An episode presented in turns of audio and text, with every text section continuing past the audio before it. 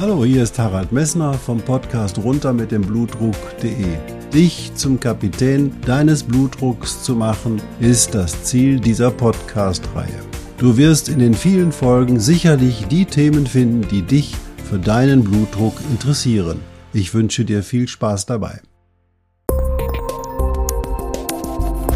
Hallo, hier ist wieder Harald Messner mit dem Podcast runter mit dem Blutdruck.de. Schön, dass du dich auch bei der dritten Folge des Podcasts eingeschaltet hast. Du wirst dich sicher erinnern, in der zweiten Folge hatten wir besprochen, was im Körper den Blutdruck reguliert. Wir haben gemerkt, dass die Weite der Gefäße den Blutdruck viel, viel mehr reguliert als die Schlagkraft des Herzens. Die Schlussfolgerung für uns und für dich war ganz wichtig, dass der Herz nicht die Ursache des hohen Blutdruckes ist, sondern eher unter dem hohen Gefäßwiderstand leidet. Und das führt dazu, dass es Herzerkrankungen gibt. Und das ist auch ein wichtiger Grund, warum wir versuchen sollten, deinen Blutdruck so gut wie möglich einzustellen.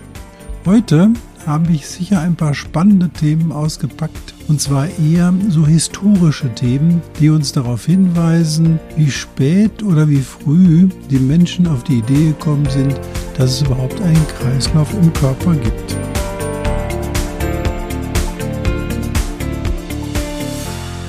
Heute wollen wir einen Ausblick oder besser einen Rückblick in die Vergangenheit wagen und ich will dir erzählen, wann zum ersten Mal eine Verbindung zwischen einem möglichen hohen Blutdruck und einer krankmachenden Situation entdeckt wurde.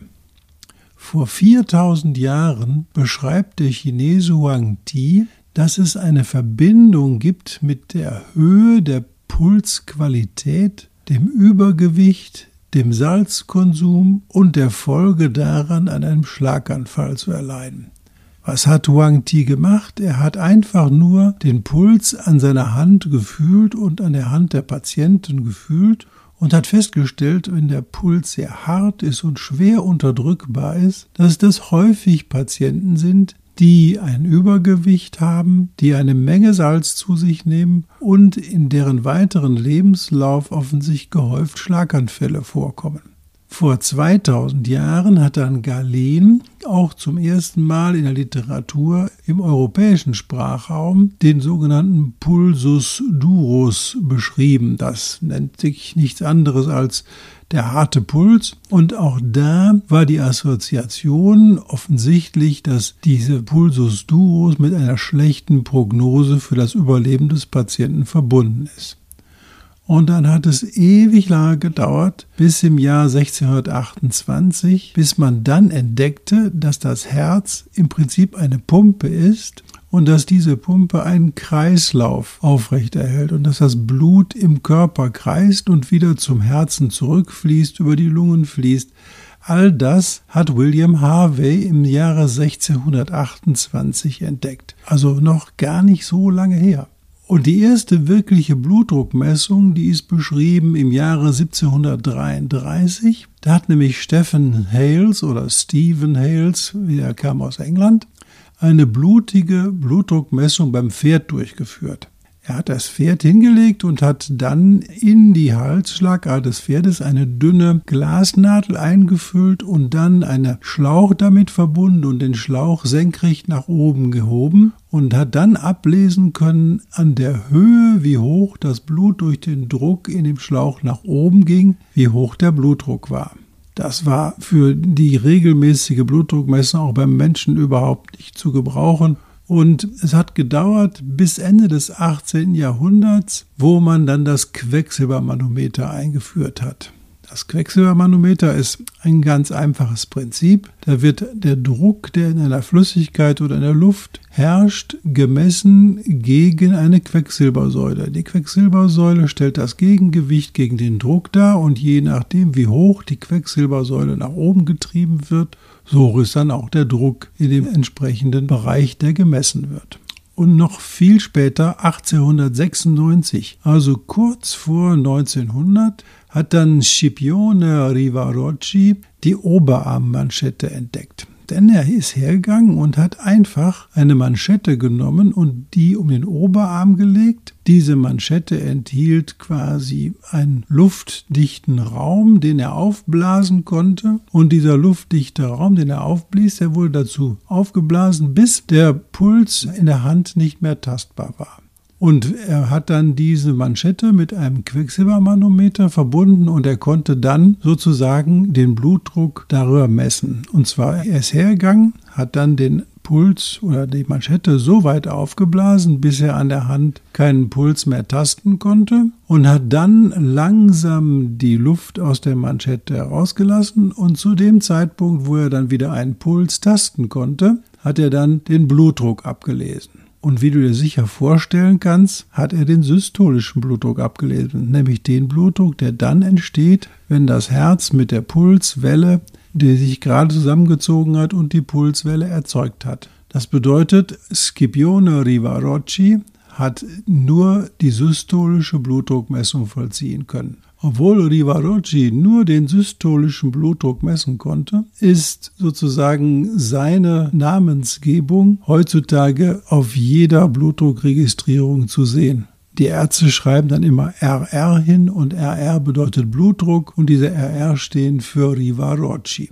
Der Blutdruck wurde auch bei Scipione Rivarocci schon mit dem Quecksilbermanometer gemessen, sodass die Blutdruckwerte, die er systolisch registriert hatte, die systolischen Blutdruckwerte, die wir heute auch mit einer normalen Blutdruckmanschette messen können. Nikolai Korotkov ist auf die Idee gekommen, ein Stethoskop zur Blutdruckmessung zur Hilfe zu nehmen. Und zwar hat er das Stethoskop auf die Ellenbeuge gelegt und die Manschette so weit aufgeblasen, bis er keinen Puls mehr in der Schlagader am Handgelenk tasten konnte.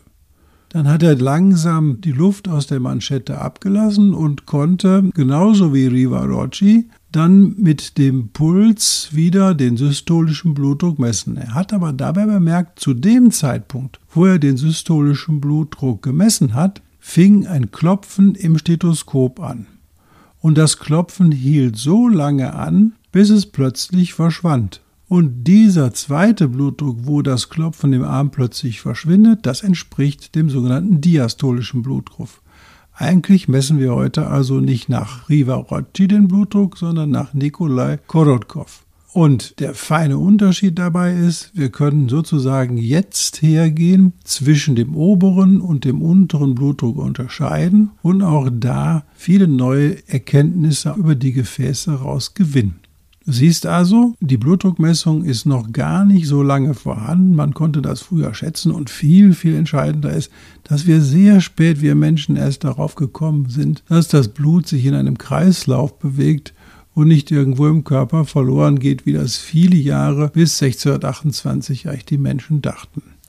Nochmal, Blutdruck wird also durch den Begriff Rivarocci, der hat die Manschette erfunden und wir nutzen heutzutage die Korotkov-Töne, um den systolischen und den diastolischen Blutdruck zu messen.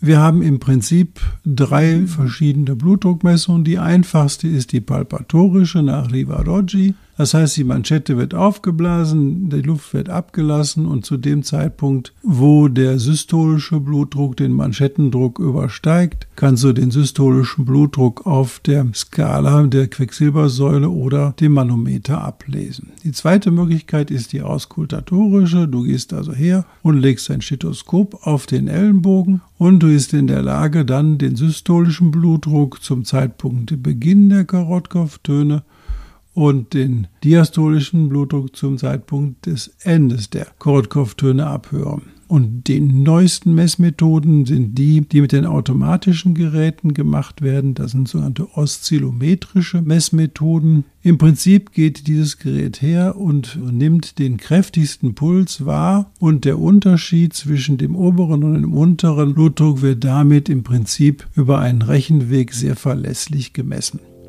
Was habe ich dir erzählt? Blutdruck ist erst sehr spät entdeckt worden, Herz und Kreislauf sind spät entdeckt worden. Die Notwendigkeit der Blutdruckmessung wurde schon sicher früh erkannt, weil die Krankheitsassoziation schon vor 4000 Jahren bei den Chinesen bekannt war und ich habe dir die verschiedenen Messverfahren erklärt. In der nächsten Folge werde ich mit dir besprechen, wie man sinnvoll und einfach die einzelnen Messmethoden bei sich selber durchführen kann. Ich freue mich, dass du eingeschaltet hast und ich wünsche dir noch einen schönen Tag. Bis dann. Tschüss.